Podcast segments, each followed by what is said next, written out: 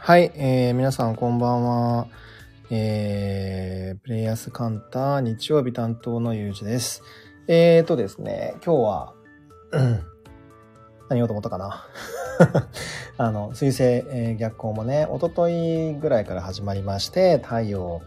えー、大牛座、えー、期間も3、4日目ぐらいかな、になりましたけれども、えー、体感とかもろもろはね、皆さんどうでしょうか。僕はですね、もうもろにこの土星、ん？土曜か？の、あれをなんかわかんないけど、もろに食らってまして、久しぶりになんか、なんていうんですかね、まあ、喉、喉はね、こんな感じでおかげさまで戻ったんですけども、なんかこう、お腹周りが気持ち悪いみたいな日がちょこちょこ続いておりますが、皆さんはどうでしょうか。なんていうんですかね、なんかお腹がなんかちょっと気持ち悪くて夜中に目が覚めたとかとかあんまないんですけど、なんかここ数日はなんか1日おきぐらいにありますね。という感じなんですけれども、あ、お腹来ましたってね、方もいらっしゃいますけれども、そうですよね。なんかね、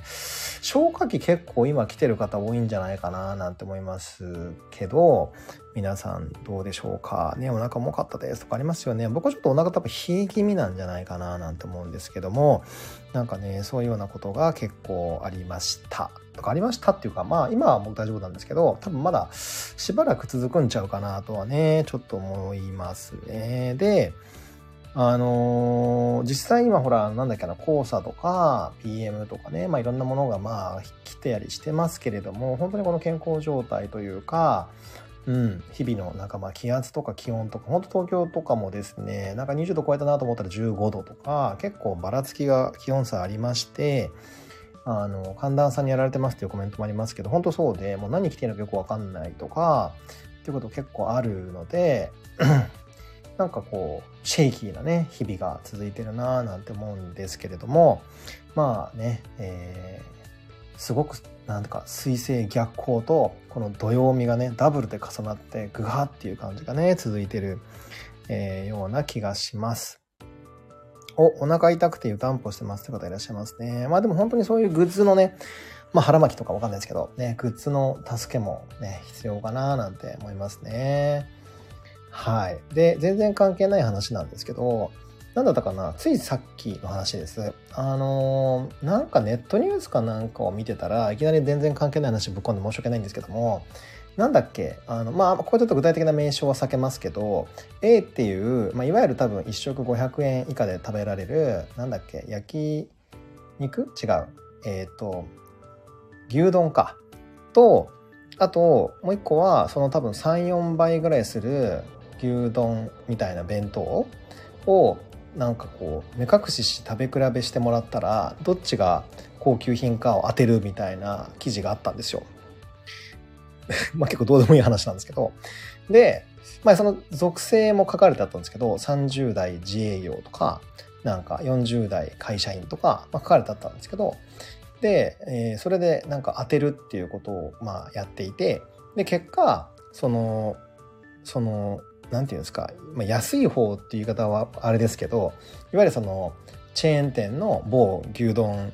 屋の方が美味しいとか高級っぽいみたいなことを多分分母はね分母 N はなぜか3人なんですけどそんな何の統計にもならんやんと僕はちょっとやぎみを出させていただくとですねちょっと思っちゃったんですけど3分の2がそのいわゆるそのやまあ格安っていう言い方失礼ですけどリーズナブルの方のチェーン店の方をまあ高級だとか美味しいかちょっと分かんないけどっていうふうなあの回答をしていてで最後の方というか3人目はその B の方が良い方だっていうことをまあ回答されてたんですよ。でそれに対して多分その筆者というかリサーチャーはいやなんかあんまりじゃあその値段の なんだっけその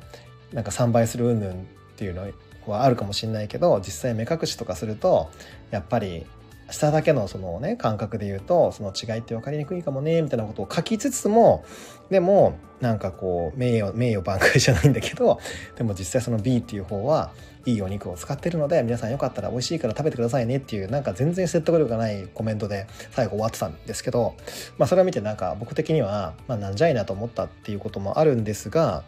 あの何て言うんですかね。僕すごく言うあの何て言うんですかね。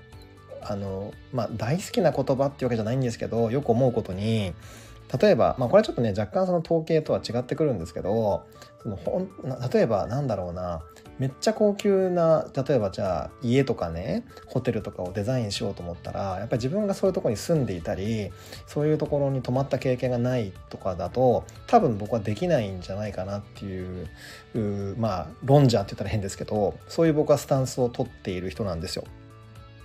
なんか想像するのとやっぱ実際体験するのと僕は全然その体験値というかですね感覚値は違うと思っていてまあ何でもそうですよね。富士山は3776メートルあるらしいよ。なんか大体上空の気温と上空というかその頂上の気温と下の気温はどれぐらい違うらしいよって知ったところでまあ実際行ってみないと分かんないよねみたいなこともあるじゃないですか。なので例えばですけどもしかするとその被験者たち今回のさっきのさっきの牛丼の話に戻りますけど被験者たちが仮にその A も B も両方とも食べたことがあってどっちがじゃあそっちの高い方ですかって聞かれたらもしかするとその過去の経験の中から B って言えるんじゃないかもしくはなんとなく B っぽいんじゃないかってね当てることができたんじゃないかなって思うんです。はい。まあだから何が言いたいかと言いますと、やっぱりこう体験に勝るものはないなというか、ね、まあ経験者は語るじゃないけど、本当に経験者だからこそ知っているってことはやっぱりあって、そこに対してやっぱりこうお金とか時間とか労力っていうものはかける価値があるんじゃないかなっていうふうに、まあ思うわけなんですよ。はい。まあだからそれもあったからかなり僕は今回のその記事に関しては、まあなんとなくちょっと違和感を感じたっていうのが、まああるんですけど、まあその締め方、不思議な締め方もそうなんですけどね。はい。うん。なので、結局その、その体験をしたことがあるかどうかってことがある意味今後自分が何かをする上でもしくは何かを決める時もしくは何かのその判断をねまあジャッジを頼まれたとか、えーえー、今回みたいなそういうブラインドチェックみたいなとか わかんないですけど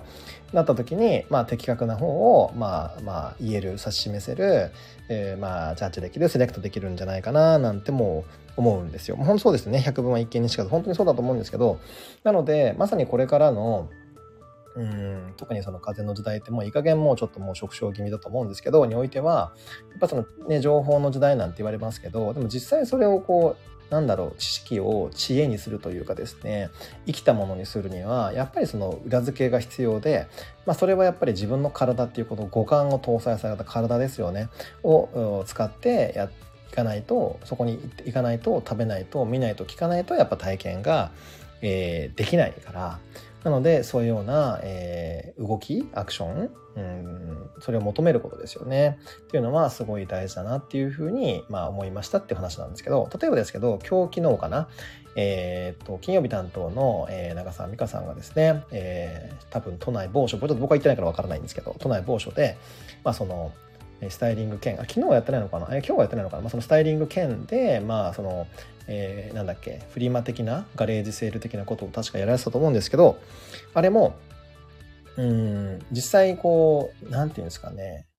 えー、自分では似合わない色だからとか柄だからと思ってなんとなく脳内シミュレーションをする時ってやっぱあると思うんです。僕も結構そのあるんですけどでも実際行ってみて着てみたらやってみたら全然違ったとかなんか実は似合ったとか実はただの食わず嫌いだったとかでも結構そういうことってあるような気もしていてなのでいろんなことにまあこう何て言うんですかね変に勝手に決めつけずにですねまあトライするのってめちゃめちゃ大事やなっていうふうにまあ思うんですけれども皆さんはどうですかね？そんなことはまああったりしますでしょうかっていうのがまあ僕の勝手な投げかけなんですけどもでも実際そのおうち座ね、えー、太陽おうち座期間プラス今回はドラゴンヘッドもおうち座にいて、えー、天皇星もおうち座にいますからそういうふうに積極的に五感をね生かしていく。えー、体を使っていく感覚のそのなんか幅っていうんですかねを、えー、広げていくだから極端に言うと自分のクローゼットにですね感覚値のクローゼットにボンボンボンボン新しい体験をあのもう投入してどんどんそこを豊かにしていくってことをしていただくと今後の時期っていうのはえー、いい感じで、えー、星のエネルギーも、えー、使えるし自分の体験値も豊かになっていくしってことが起こるんじゃなかろうかっていう感じでちょっと無理くりまとめようとしてるんですけどもかっこ笑いいかがでしょうかっていう感じですかね。はい。なので、パソコンの前にいて、まあ、それはそれで楽しいんですけど、YouTube を見るとかね。はい。まさにプレイヤー数ですナイスなコメントが、本当そうです、本当そうです。もう本当にプレイヤー数でございますよ。それをするためにね、まあ僕らここにいるんだなと思ったら、無駄に高い、わかんない服とか 靴とか買ってみるとか、なんかめっちゃ高いエステを受けてみるとか、なんか、僕もついこの間言ってきましたけど、シミリ消し行ってみるとか、わかんないですけど、そういうようなね、やっぱ体験値すごい、えー、大事だなって、本当繰り返し思います。だからそういうことをやっぱりいっぱいやってる人こそが、僕は、まあこれあくまでもちろん個人的な意見ですけど、豊かだなって思うし、あのー、なんていうんですかね、人生謳歌満喫されてるななんて、えー、思います。はい。ということで、えー、っと、ぼちぼちですね、えー、っと、今週のライフチェンジブックのコーナーに行きたいと思うんですけれども、えー、今日の、えご紹介する本はですね、これ結構最近売れてる本だからご存知の方もいるんじゃないかなと思うんですけど、えっ、ー、とですね、フリーランスで超成果を上げるプロジェクトワーカーとしての働き方。まあ多分プロジェクトワーカーとしての働き方って言ったらすぐ出てくると思うんですけど、えー、パル出版さんから出ておりまして、著者の方はね、同じく我らがってまず言いそうになりましたけど、井出さんですね。井出智隆さん。はい。で、えっ、ー、と、なんか、ドラクエのなんかパーティーみたいな、あの、あの表紙、イラストが描かれた表紙なのですぐわかると思います。あの、だいぶキャッチーなね、えー、表紙で、多分この間出たばっかなんですよ。多分3月か2月ぐらいに出たばっかの本だった気がしますが、そうですね、3月に出たばっかの、まあ、まあ、いわゆるだからあの、あの奥付け的にはまだ1ヶ月ぐらいしか経ってないんですけど、あのね、この本はですね、あの、まあ、内容もすごい秀逸で、なんか今からの生き方っぽいなっていう感じがすっごいするんですけど、あの、かなりね、ぐはってくる、込み出しがいっぱいあるんで、今日は、実は、その込み出しをですね、順番に紹介していきたいと思います。井出さんも早く出版してほしいというナイスのコメントがありますがね、本当にもう、あの、右に同じ思いでございます。はい。で、えー、じゃあ、込み出しいきますね。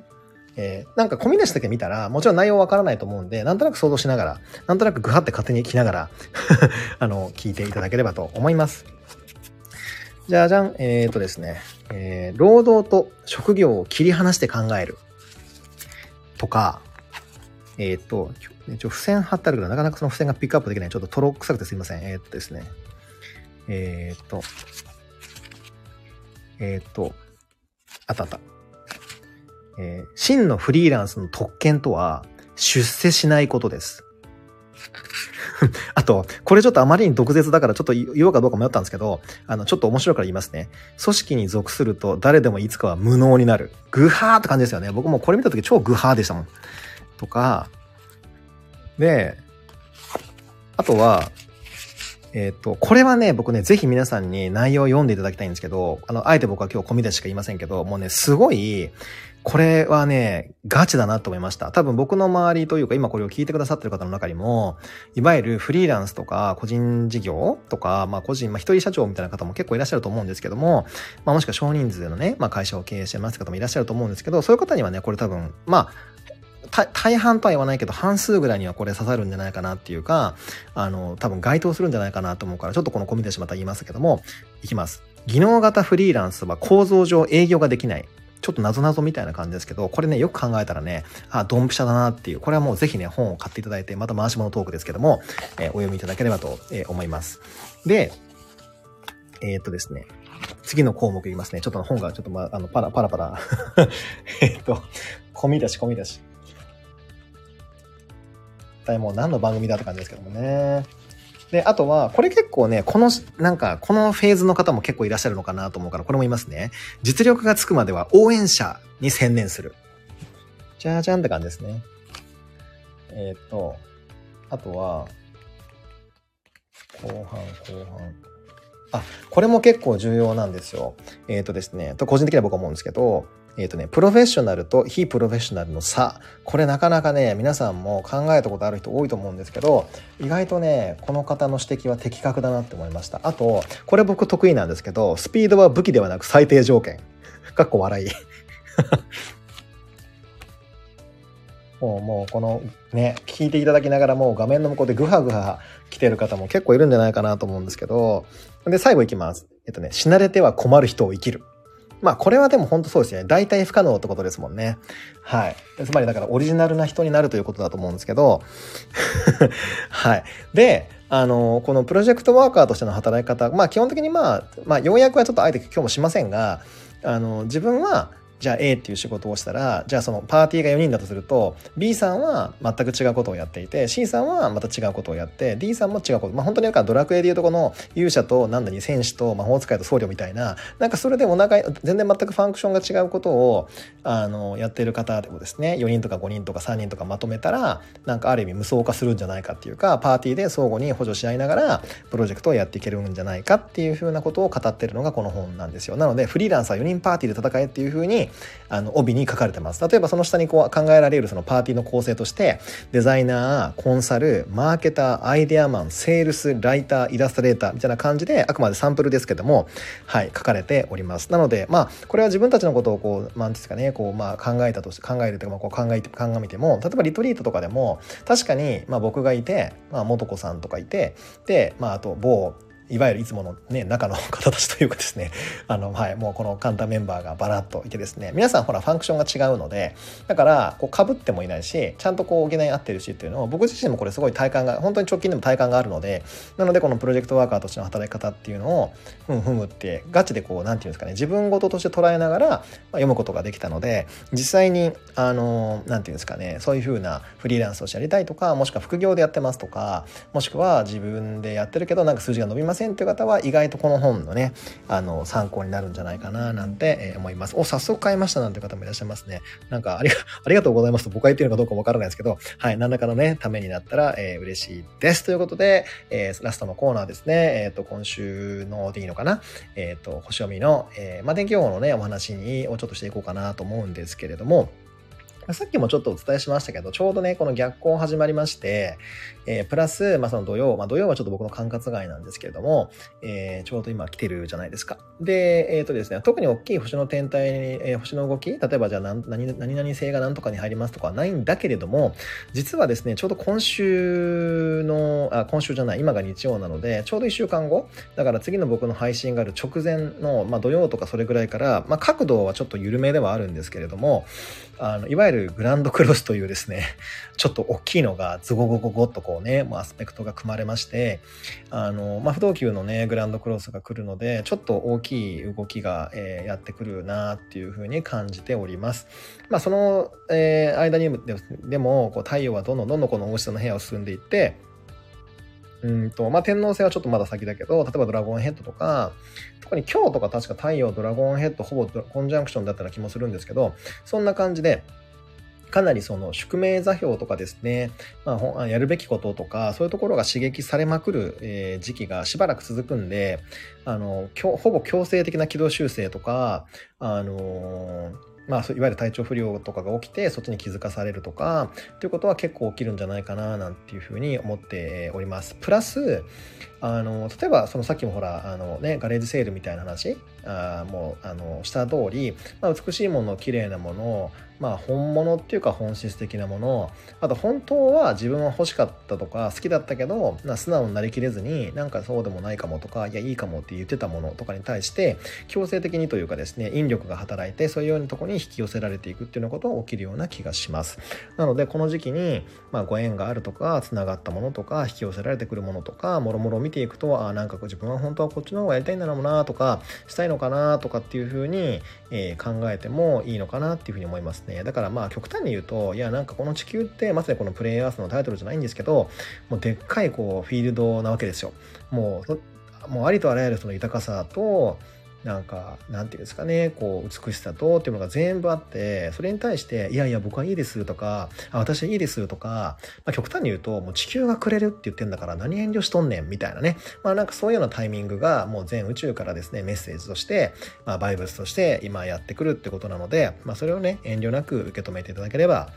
えんちゃうかなと。まあ変な話、あなた一人がね、これを聞いてくださったらあなた一人がなんなら私一人がですね、まあ地球からの愛というか豊かさを受け取ったところで、そんなんで枯渇しませんよっていうことなので、ぜひね、ガシガシ受け取っていただいて、えー、豊かさとかですね、美しさ、えー、楽しさ、えー、面白さ、まあ何でもいいんですけども、もう苦行からね、あの離れて、そういうものをぜひ積極的に取り入れていただければと思います。そうそう、いただきますの回、ほんとそうですよ。享受していいんです。享受して。もう、なんか自分で勝手にね、足かせつけて手かせつけて、なんなら猿グッズまでして、ご丁寧にね、なんかもごもご言って、そういうもうセルフ自虐プレイはええんちゃいますかということで、もっとね、もう地球を楽しみましょうというね、ちょっとなんかタイトルみたいな、えー えー、いい感じにこう、あの、終われそうな感じになってきましたけども。はい。ということで、え僕もね、もうちょっと、えーまあ、意識的にというか積極的にというか遠慮せずにね、いろいろと受け取れるように、えー、意識書き換えていきたいと思いますと。